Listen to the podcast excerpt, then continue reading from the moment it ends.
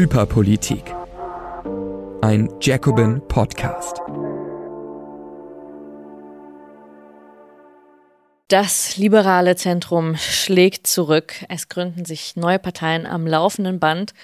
Und bei diesem SPD-Kanzler braucht man eigentlich keine CDU mehr. Wird es noch einen kleinen Aufstand gegen Olaf Scholz geben? Das alles und viel mehr in der neuen Folge von Hyperpolitik. Hyperpolitik, hallo und herzlich willkommen. Das beschreibt ähm, eine Phase starker Politisierung ohne politische Folgen. Darum geht's hier jede Woche bei Hyperpolitik. Ähm, ich bespreche jede Woche die neuesten Nachrichten, das, was die Woche passiert ist und versuche zu erklären, warum das alles so hochpolitisch ist, aber eben kaum etwas an unseren, ja, an den politischen Machtverhältnissen verändert. Und ähm, diese Woche geht es eben um ein Populismus-Experiment auf YouTube, vielen neuen Parteien und ähm, den Kanzler. Und äh, ja, es gibt ihn noch. Man vergisst es manchmal, aber es ähm, gibt ihn noch. Also das erwartet euch in dieser Woche bei Hyperpolitik. Und ich beginne, weil die Kategorie heißt Hypermedial, also mit einem Medium. Letzte Woche ging es ja um äh, Netflix. Das äh, führte zu geteilten Meinungen bei euch, ähm, ob das jetzt eine gute Idee sei. Keine Sorge, ich schaffe nicht so viel zu gucken, dass ich jede Woche eine Netflix-Serie oder einen Film bespreche, aber es wird wieder kommen, ob ihr wollt oder nicht. Diese Woche ähm, hat mir meine Schwester einen Link auf Instagram geschickt. ja.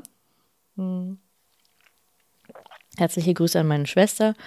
Sie hat mir einen Link geschickt von der ähm, YouTuberin Mai. Ihr kennt sie vielleicht. Ähm, My äh, Things, My Lab, also eine Naturwissenschaftlerin, ähm, die eigentlich immer Videos macht auf YouTube. Also man kennt sie wahrscheinlich auch schon länger, seit mehreren Jahren, die so Aufklärungsvideos auf äh, YouTube macht. Ich kannte sie natürlich auch schon vorher und meine Schwester schickt mir diesen Link und sagt, ich glaube, sie gründet eine neue Partei. Geht sie jetzt in die Politik? Darauf hatte ich eigentlich schon mal gar keine Lust, äh, das mir anzugucken.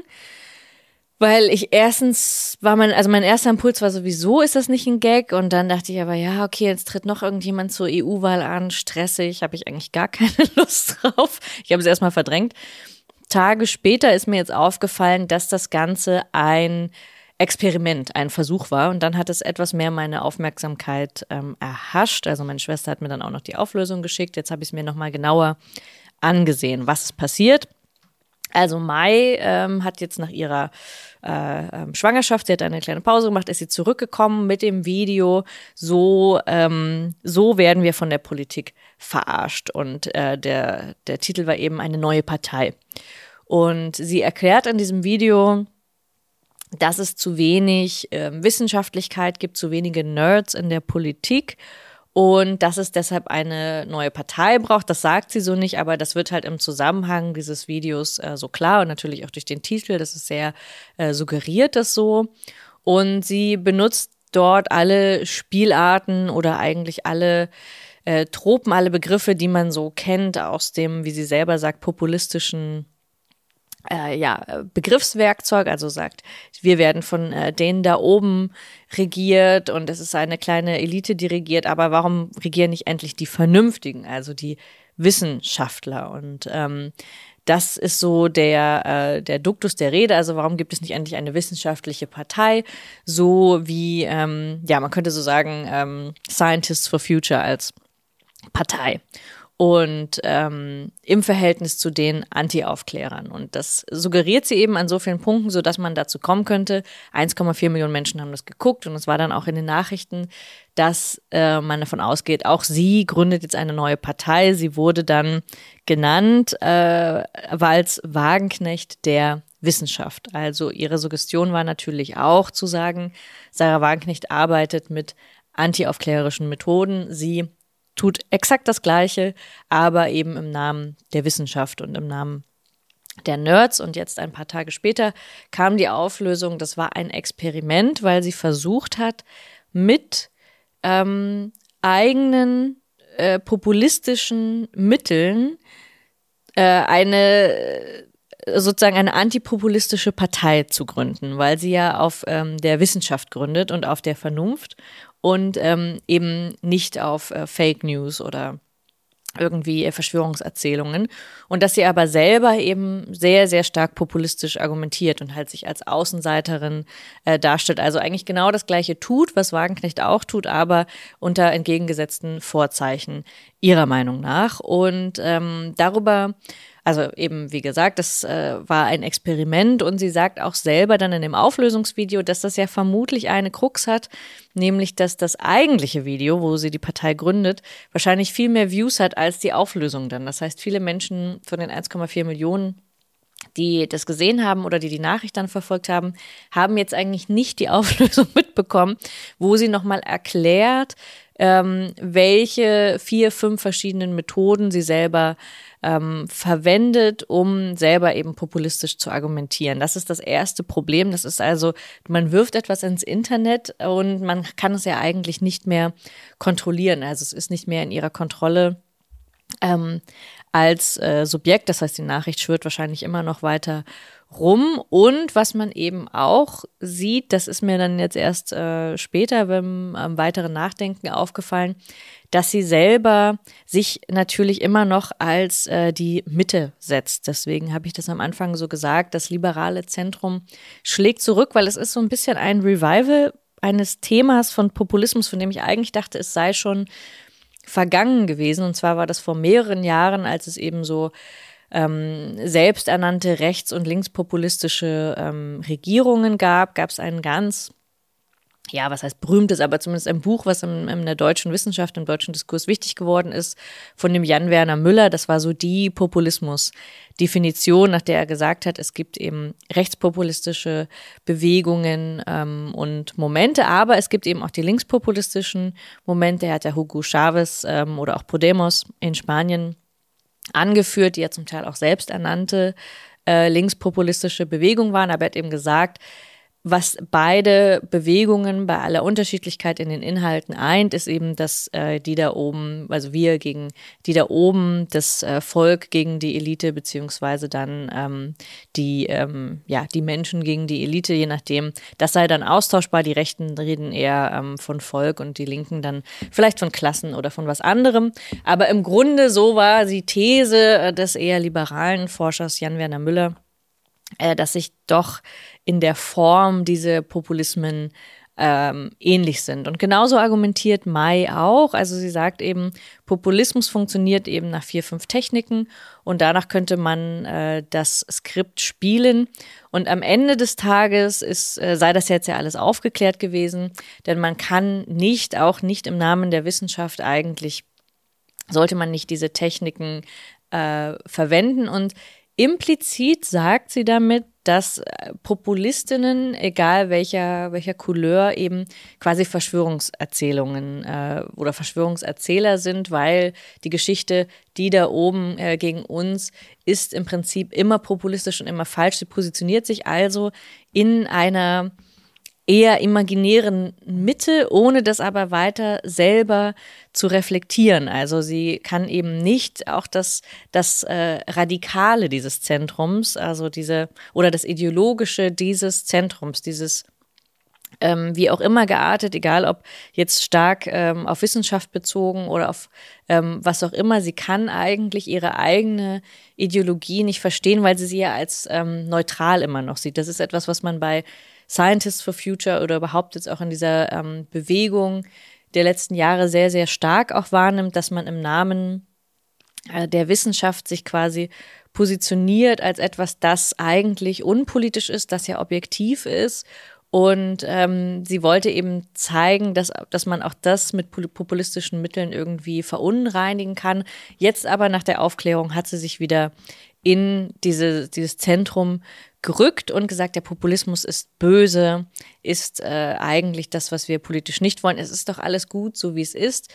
Politikerinnen, Politiker sollten ihre Jobs machen, nicht ich als Wissenschaftlerin also sollte das tun und damit tappt sie eigentlich wirklich genau in eine Falle, die ja ähm, den Linkspopulismus wirklich ganz grundsätzlich äh, von Rechtspopulismen äh, unterscheidet nämlich tatsächlich eine gewisse Klassenherrschaft oder eine gewisse Differenz immer wieder auch aufzuzeigen. Das heißt, diese Erzählung von die da oben oder wir als äh, diejenigen, die unterdrückt sind, ist ja nicht einfach nur eine Verschwörungserzählung, sondern gründet sich, zumindest wenn man das ähm, linkspopulistisch begründet, ja nicht irgendwie auf irgendeine Form von biologischem äh, Volkserzählung oder irgendwie Volkskörpererzählung oder sonst was, baut auch nicht auf einem Führerprinzip, sondern ist eigentlich, und das ist wirklich das grundsätzlich ähm, andere, sagt schon, es gibt eine Herrschaft von wenigen über ganz viele, die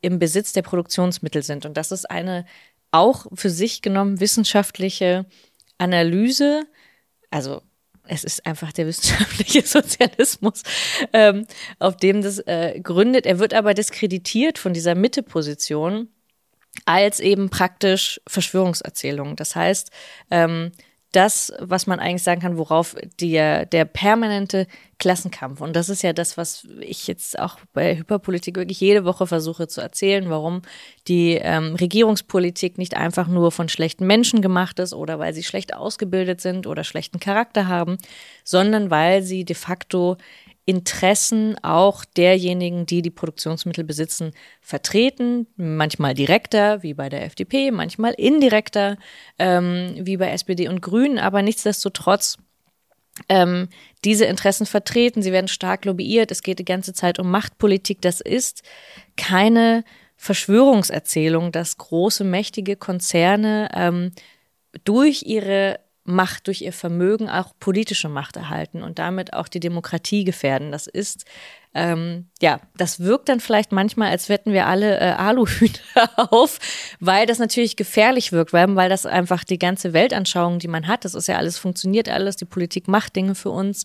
Ähm, weil das das ins Rütteln bringt, aber sie selber, die ganz viele Videos zu Klimazerstörung, ähm, die ganz viele Videos dazu macht, warum ähm, wir eigentlich nicht agieren, müsste auch mindestens mitreflektieren, warum die Politik, so wie sie ist, nicht funktioniert und tatsächlich auf äh, einem zerstörerischen Feld, also seien es Kriege, sei es Klimazerstörung, hinzuläuft, nicht in der Lage ist, die Krisen zu bewältigen, auch die Corona-Krise nicht zu bewältigen im Sinne der Mehrheit der Bevölkerung ähm, für das Gemeinwohl. Sie hat diese ganzen Irrationalitäten erklärt, sie in ihren Videos eigentlich permanent, kann aber jetzt nicht erklären, deswegen sollte man vielleicht nicht unbedingt auf das Feld der Politik wechseln als Naturwissenschaftlerin. Und das sage ich jetzt nicht ähm, aus großem Hohn. Ich würde jetzt auch kein Video machen, äh, in dem ich irgendwas über Chemie erkläre. Ich würde mich hüten.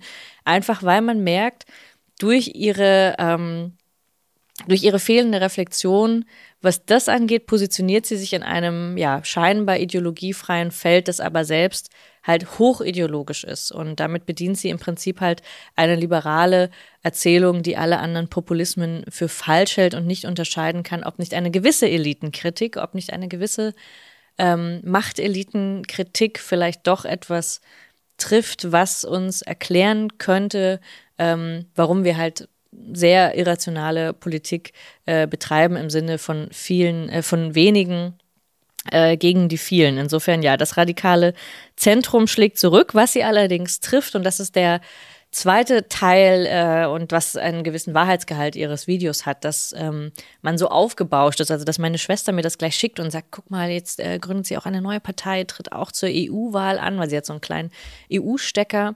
Ähm, trifft natürlich, insofern ist es nicht nur ein Experiment, sondern hat mit der Realität zu tun, weil in den letzten Wochen sich ja eben nicht nur die Wagenknecht-Partei gegründet hat, sondern jetzt auch diese Woche die ähm, Werteunion wollten sich eigentlich auf einem Schiff treffen, haben das jetzt doch irgendwie also im Ausschluss der Öffentlichkeit sonst wo gemacht. Es sind gleich zwei prominente Vertreter, äh, Markus Krall und Max Otte, ähm, wieder ausgetreten. Also es ist irgendwie auch so ein, es, man könnte meinen, es ist auch eine kleine Satire-Show, was da passiert, aber, das habe ich mir dann auch angesehen, die Videos der Werteunion werden trotzdem dreimal so viel angeguckt wie die Videos ähm, von Sarah Wagenknecht. Und man kann jetzt natürlich sagen, ähm, gut, wir wissen nicht, wie viele Prozente dabei am Ende rauskommen, aber erstmal sollten sie tatsächlich antreten, auch in einzelnen Landtagswahlen.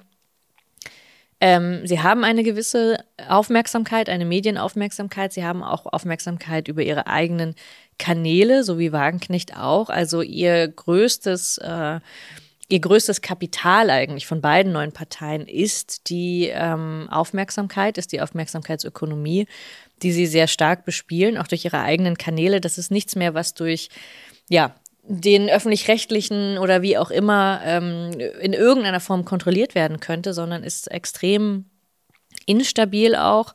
Und man muss sehen, was dabei tatsächlich rumkommt, wie gesagt, bei Wahlen. Aber erstmal führt das zu einer tatsächlichen Disruption. Also es kann jetzt mittlerweile jeder mit einer gewissen Öffentlichkeit tatsächlich eine Partei gründen. Insofern war das nicht so ganz von der Hand zu weisen oder das wäre jetzt nicht komplett verrückt gewesen, dass Mai tatsächlich äh, als Wissenschaftlerin eine Wissenschaftspartei gründet. Auch das hielte ich, äh, ja, wenn man jetzt das Gesamtchaos anguckt, was gerade irgendwie auch herrscht mit diesen Parteineugründungen, ist es nicht, wäre das jetzt nicht die verrückteste Idee gewesen. Insofern trifft sie da natürlich einen, einen gewissen Punkt und auch einen gewissen ähm, ja, Nerv. Gleichzeitig tritt auch die letzte Generation jetzt zur EU-Wahl an, was wahrscheinlich ähm, ihr, ihr Sargnagel bedeutet, denn witzigerweise, und ich musste mir selber, ich hoffe, ich habe es nicht schon in einer Sendung gesagt, wenn ja, tut's mir leid. Witzigerweise haben Nils und ich vor, ich glaube, gut einem halben Jahr beim Taz Lab, falls ihr euch das nochmal angucken wollt, tatsächlich darüber gesprochen, ob die letzte Generation nicht eine Partei werden sollte, weil das äh, ihr von der FDP geraten wurde. Und ich habe damals gesagt, aber so halb suffisant, ja, natürlich müsste sie das eigentlich tun, weil diese ganzen Aktionen irgendwann an ihr Ende kommen. Sie kommen auch an ihr Ende, hat man gemerkt. Ähm, also offensichtlich gab es eine Strategiedebatte bei der letzten Generation. Und man hat sich jetzt eben entschieden, auch zur EU-Wahl anzutreten. Und die Krux daran ist jetzt eben, wenn jetzt alle ähm, Bewegungen, wenn jetzt jeder, jedes Einzelinteresse eine eigene Partei gründet und das macht, also zur EU-Wahl kann man es machen, weil einfach die ähm, weil, weil man einfach nicht auf 5% kommen muss und deswegen ist es alles ein bisschen einfacher anzutreten. Trotzdem war mein Rat wirklich so ein bisschen äh, verschmitzt. Also ich will eigentlich nicht sagen, dass jeder seine eigene Partei gründen soll, weil man damit tatsächlich auch, also die letzte Generation in dem Fall, eigentlich sich selbst untergräbt, weil ihr radikales Moment, diese Aktionsform hat sie ja bestimmt. Und wenn sie jetzt mit dieser gleichen ähm, mit nur diesem einen Thema antreten, werden sie wahrscheinlich nicht erfolgreich sein, sondern haben sich eben, haben sich vermutlich selbst begraben. Was ich eigentlich meinte vor einem halben Jahr ist, dass man das Anliegen, das Interesse, Klimaschutz oder ähm, 9-Euro-Ticket, also ein ja relativ wenig radikale Forderung, dass man die in Parlament in den Parlamente trägt, in Politik überträgt. Und damit meinte ich natürlich eigentlich in eine funktionierende Partei trägt. Also, dass man ein berechtigtes Interesse, einen Impuls aus der Bewegung in eine Partei trägt. Nicht, dass jeder, ähm, der jetzt um die Ecke kommt, zu Wahlen antreten sollen. Ähm, natürlich ist das jedermanns gutes Recht. Jeder kann das machen. Um Gottes Willen, macht es.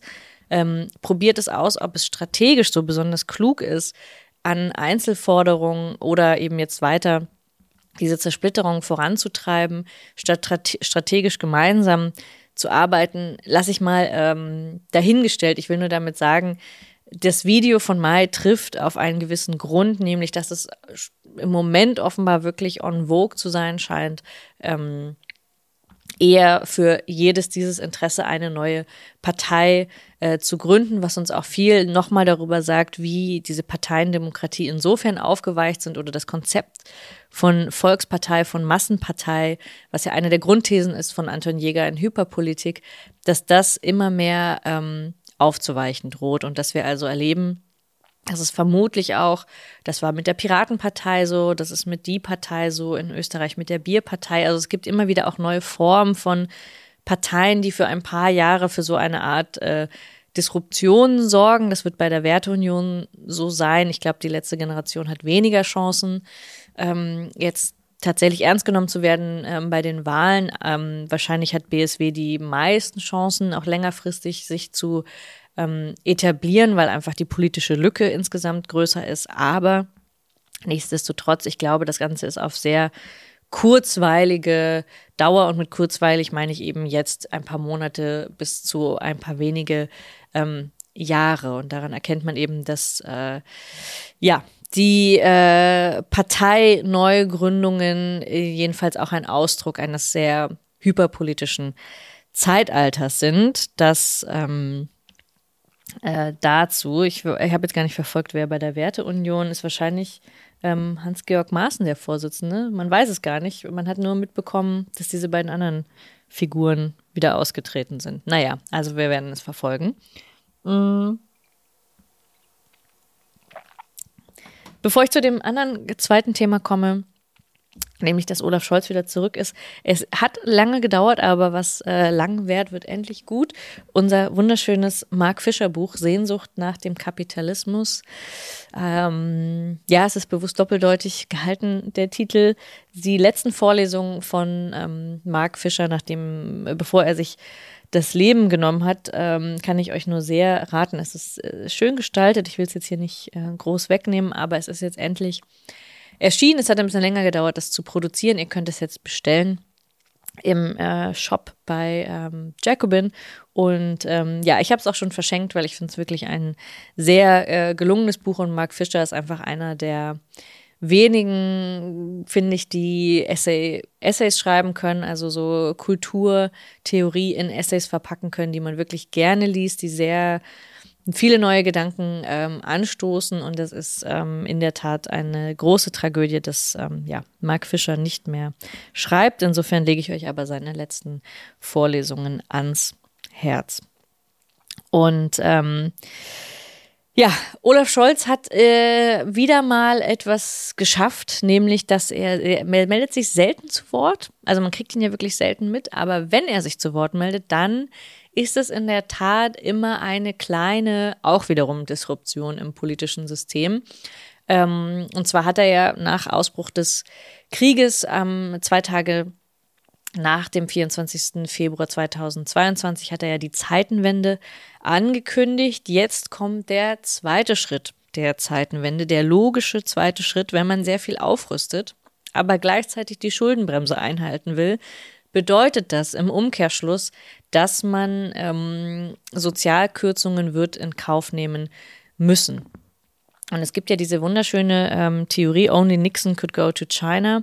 Und genau so ist es bei der SPD. Nur die SPD als die selbsternannte Partei der Arbeit oder der Arbeitnehmer, ähm, nur die SPD schafft es, eine Sozialkürzungspolitik ideologisch so durchzupressen, so krass könnte es Friedrich Merz in seinen kühnsten Träumen nicht. Und ähm, das Ganze hat aber eine gewisse Choreografie. Also es ist natürlich nicht einfach so, Olaf Scholz kündigt das an, sondern es vergeht eben eine Weile. Es gibt jetzt den Haushaltsstreit und jetzt gibt es mittlerweile auch diese Woche dann einen, ähm, äh, wird beraten im Bundestag ein sehr weitgehender ähm, Beschluss zur Ukraine, der tatsächlich dazu führen soll, dass man den Sieg der Ukraine, also das, was man sich lange nicht getraut hat, zu sagen, wofür kämpft man eigentlich, verteidigt sich die Ukraine, sondern dass man tatsächlich für den Sieg der Ukraine, was auch immer das genau bedeuten soll, welche Gebiete will man zurückerobern und so weiter. Aber es gibt jetzt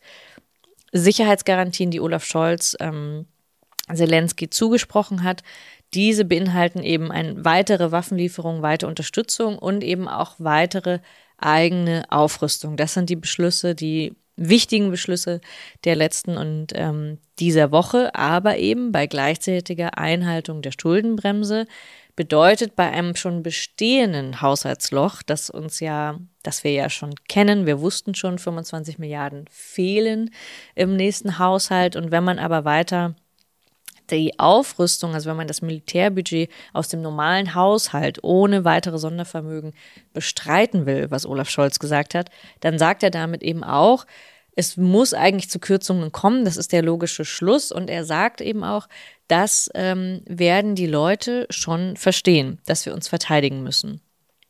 Das werden die Leute schon verstehen, das müssen sie ja auch verstehen. Ähm, sie haben ja, man hat ja gar keine große Wahl, also was soll man denn dazu ähm, sagen? Und dann passiert etwas, was in der SPD immer in so einem Moment passiert. Dann wird plötzlich der linke Flügel oder wie auch immer man es bezeichnen mag, wach. Er, er ist klein, aber er existiert in Form von Einzelpersonen, die sich dann wie auf so einem kleinen Schachbrett aufstellen und auf einmal lebt Ralf Stegner wieder und sagt, nee, also das können wir eigentlich nicht machen. Mit der SPD wird es keine Sozialkürzungen geben. Sagt einfach das glatte Gegenteil von dem, was Olaf Scholz gesagt hat. Dann Rolf Mützenich, Fraktionsvorsitzender. Eigentlich ja irgendwie ein, äh, das zweite äh, Powerhouse in der SPD, aber äh, trotzdem schon etwas schwächer, denn man hat ja schon das Sondervermögen mitgemacht, eigentlich aus einer, ich würde schon sagen, Rolf Mützenich, einer der antimilitaristischen, einer der Abrüstungspolitiker ähm, der SPD. Äh, ja, es, es gibt sie. Es sind äh, wenige und sie sind leise, aber es gibt sie. Und also die schon noch in einer bestimmten Tradition auch der SPD stehen, die man jetzt nicht einfach so wegreden kann. Jedenfalls Rolf Mütze nicht ähm, sagt nein. Ähm, das können wir nicht machen und setzt jetzt, und das ist wirklich ein wunderschönes Schauspiel, so eine Art Planungsstab, eine Planungsgruppe im Bundestag ein, die erarbeiten soll, wie man die Schuldenbremse umgehen oder reformieren kann. Dann sagt natürlich gleich die FDP, das gehört zum Schauspiel dazu. Nein, das machen wir auf gar keinen Fall. Die Grünen finden es eigentlich schon auch super, weil sie finden auch Sozialkürzung gar nicht so gut. Das wollen wir auch nicht machen. Also man setzt, weil man Politik nicht antreibt, man setzt jetzt so einen Koordinierungskreis ein. Das ist halt wirklich die schönste aller Arten, um einen politischen Vorschlag schon im Vorhinein zu begraben. Und zwar kann man jetzt einen Experten, eine Expertenrunde einsetzen, die dann wahrscheinlich zu dem Schluss kommt. Ich würde 100 Euro drauf verwetten. Die kommt zu dem Schluss, ja, wir müssen die Schuldenbremse reformieren und ja, wahrscheinlich ist es auch möglich. Und dann muss man leider sagen, es ist an der Blockade der FDP gescheitert. Das heißt, die Kanzlerpartei tut alles, Olaf Scholz bereitet eigentlich schon das Feld. Im Prinzip ist das, was, das, was in den nächsten Jahren passieren wird. Dann gibt es den geplanten Widerstand vom linken Flügel. Der muss eigentlich scheitern. Also es, es ist eigentlich so, dass die objektiven Bedingungen alle dazu zwingen, dass die Schuldenbremse fällt. Also ich hätte das nie gedacht, dass eine implizit linke Forderung äh, jemals, also das fordert ja wirklich die Linke schon, äh, bevor die Schuldenbremse eingesetzt wurde, war sie eigentlich schon dagegen, dass es passiert. Also seit über zehn Jahren eigentlich ist es eine linke Forderung, dass die Schuldenbremse zu stark ist, dass sie abgeschafft werden muss. Und jetzt kommt der Moment, wo das objektiv auch ähm, die herrschende Politik so ein Bedrängnis bringt, also sie eigentlich keine Gestaltungsmöglichkeit mehr hat, dass sie das tun muss. Sie macht es aber eben nicht und dann ist ein wunderschönes Mittel, so ein Expertengremium einzusetzen, um zu sagen, eigentlich müsste man es tun, aber dann fehlt der politische Wille. Aber wir haben es ja versucht. Also es ist so ein bisschen ganz, ganz typische ähm, SPD-Politik. Das kann man äh, in den letzten Jahren an allen möglichen Politikfeldern, an der Finanztransaktionssteuer, eigentlich an allen, bei der Vermögensteuer, man kann das eigentlich an allen Politikfeldern durchdeklinieren, zu sagen, Überall war das, kann die SPD von sich behaupten, das war unsere Forderung, aber wir konnten es leider nicht durchsetzen. Und das als äh, Kanzlerpartei, das ist auch ein gewisses, äh, ja, das muss man einfach respektieren als, das ist die politische Inszenierung, wie sie jedes Mal wieder stattfindet. Und ich prognostiziere eben, dass wir das Gezeter um die Schuldenbremse ähm, noch anderthalb Jahre miterleben müssen. Das wird ganz, ganz schlimm. Der nächste Haushalt, wie gesagt, wird ganz, ganz schlimm. Und ich glaube auch, dass die nächste Bundestagswahl unter anderem auch eine Abstimmung über diese ähm, ja, Schuldenbremse, über die Haushaltspolitik sein wird. Aber ganz, ganz stark werden die Ampelparteien, und das beginnt eben schon jetzt, die Verteidigungs verteidigungspolitischen Ausgaben ins Feld führen, um zu sagen, wir müssen alle den Gürtel enger schnallen, diese ähm, ja ganz starke ideologische Erzählung und gleichzeitig auch diese Notwendigkeit, also die, es gibt die eine Notwendigkeit, sich tatsächlich zu verteidigen und für Sicherheit zu sorgen. Daraus wird aber eine starke Aufrüstung, die eben auf Kosten der breiten Bevölkerung geht und das wird dann als Notwendigkeit, als Naturgesetz im Prinzip schon jetzt in Dauerschleife laufen und so wird es wahrscheinlich auch die nächsten anderthalb Jahre bis eben zur Bundestagswahl weitergehen. Ja. Äh, so viel zu den neuesten hyperpolitischen äh, Begebenheiten der letzten Woche. Wir schauen, was in der nächsten Woche passiert, aber ich ende ja jede Folge auch mit einem positiven, mit etwas, äh, ja, mit einem positiven Ausbruch aus diesem äh, ja, hyperpolitischen ähm, Alltagsdiskurs und ich war in der letzten Woche bei einem Streik am äh, Donnerstag, nämlich dem 100. Streikjubiläum von den äh, Kolleginnen und Kollegen eines ähm, ja, Schrotthandels auf einem Schrottplatz SRW in Espenhain bei Leipzig. Und das ist insofern besonders, als dass dieser wie andere Arbeitskämpfe natürlich ganz wenig Aufmerksamkeit bekommen.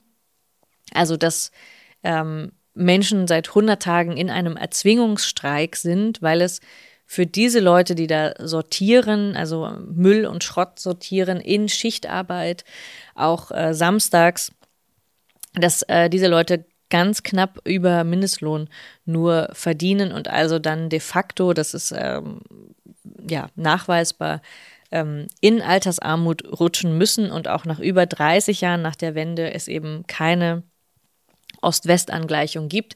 Das heißt, dass die Kolleginnen dort im, im Osten bei Leipzig ungefähr 800 Euro weniger verdienen als die gleiche Sortiererin, die das im Westen macht. Und das ist also der eine politische Punkt. Aber das andere ist eben wirklich, dass diejenigen, diejenigen die dort stehen, seit ähm, 100 Tagen dort stehen. Und auch ähm, ein Kollege mir gesagt hat, dass er dass sie seit über zehn Jahren auf diesen Tarifvertrag warten. Also dass es überhaupt einen Tarifvertrag geht, äh, gibt, der die ähm, Stunden regelt, der den Arbeitslohn regelt. Und ähm, das heißt, man sieht, dass diese Kämpfe durchaus einfach sehr, sehr lange dauern. Also dass es einen sehr langen Atem braucht. Der Betriebsrat hat sich eben vor zehn Jahren gegründet. Dann gab es eine lange Phase, in der überhaupt diese Forderung erarbeitet wurde und eine Abstimmung und Warnstreiks und so weiter. Und jetzt sind sie seit 100 Tagen im Streik und ähm, daran merkt man, dass wirkliche Gewinne, und diese Gewinne sind ja in dem Fall wirklich auch minimal. Also 8% Lohnsteigerung in dem Fall wirkt wirklich viel, bedeutet aber eigentlich nur, sich selber aus dieser Mindestlohnschleife herauszuziehen und ähm, überhaupt eine Art von, auch noch in die Nähe zu kommen, einer Angleichung an den Westlohn. Und im Prinzip ist die Forderung also minimal, aber der, der die Kampfmittel müssen äh, immer radikaler werden und ähm, der Arbeitgeber bewegt sich also überhaupt nicht. Es handelt sich jetzt um einen chinesischen äh, Investor, um ein chinesisches Unternehmen. Die haben gar kein Interesse daran, dass sich daran irgendwas bewegt. Also es spielt sich eigentlich alles, internationale Politik und internationale Wirtschaft spielt sich jetzt in diesem kleinen äh, Betrieb ab. Denn äh, natürlich wurde der Betrieb auch, auch aufgespalten. Der andere Teil der Belegschaft kann nicht streiken, gehört nicht zur SRW, gehört zu der Scholz-Gruppe. Also es ist wirklich alles, was wir immer ganz abstrakt erzählen davon, dass Belegschaften aufgespalten werden, dass einfach internationales Kapital da reinkommt, alles das spielt sich da eben vor Ort ab. Und was aber trotzdem schön war, und damit will ich euch jedenfalls entlassen, in die Woche ist, dass ein anderer Kollege wiederum von Vestas, einem Unternehmen äh, aus Sachsen-Anhalt, auch dazu gekommen ist und eine Solidaritätsbotschaft und ein Grußwort gebracht hat. Die haben nämlich 123 Tage gestreikt und er hat auch nochmal gesagt und er hat es einfach sehr schön auf den Punkt gebracht, selbst wenn ihr 200 Tage streiken müsst, der Arbeitgeber muss verstehen, dass ihr die Arbeit macht und dass ihr diese, äh, den Profit erwirtschaftet. Und das war eigentlich wirklich so kernmarxistische Einsichten ähm, auf diesem Streik und großer Jubel. Und er hat auch nochmal gesagt, das fand ich wirklich schön, dass diejenigen, die jetzt noch nicht mitmachen. Also es war rund die Hälfte der Belegschaft, die da gestreikt hat. Die anderen sind noch äh, Streikbrecher. Die IG Metall hat da dann auch diesen wunderschönen ähm, Spruch, äh, dass Streikbrecher untertan sind, also dass man sich wirklich selber wehren soll und dass Metaller sich immer wehren, also der große Stolz der Arbeiterklasse, sei nicht untertan, sei kein Streikbrecher. Jedenfalls hat der Kollege von Westers gesagt, dass diejenigen, die am, am Anfang noch skeptisch waren, die jetzt noch durchs Werktor laufen, nicht mitmachen. Wenn die aber doch nach 100 Tagen oder nach 120 Tagen mit dazukommen, dann machen sie das aus voller Überzeugung und dann werden sie die größten Kämpfer für einen Tarifvertrag. Und ich glaube, das ist tatsächlich so. Und deswegen lohnt es sich um jeden Einzelnen und um jede Einzelne auch nach am 101. Tag des Streiks noch zu kämpfen und mit jedem zu sprechen und von ihrem eigenen Recht zu überzeugen, weil sie dann wahrscheinlich ähm, wirklich überzeugt davon sind, weil sie ja wirklich lang mit sich gehadert haben.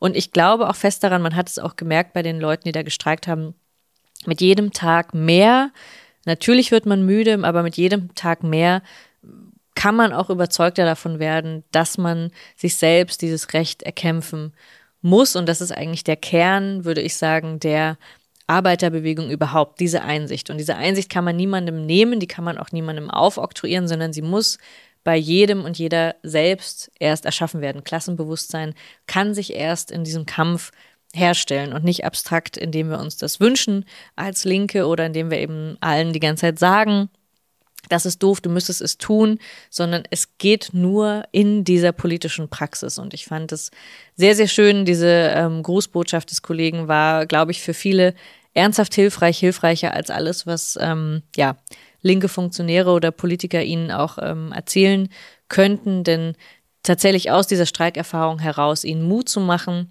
nicht nur, dass sie das Richtige tun, sondern dass sie es weiter verfolgen sollten, dass sie auf der richtigen Seite stehen. Das hat vielen geholfen und ähm, mir auch und ich hoffe sehr, ähm, ja, euch auch, dass es kein äh, sinnloser Kampf ist und dass er manchmal eben zehn Jahre dauert. Ich wünsche den Kolleginnen und Kollegen bei SRW und auch überall sonst bei der Lufthansa, im ÖPNV, bei den Mineralwasserherstellern, ähm, im Groß- und Einzelhandel, bei den Supermarktketten, also alle, die gerade streiken. Manche tun es, wie gesagt, zum allerersten Mal, manche hadern vielleicht noch, ähm, aber kommen jetzt dazu.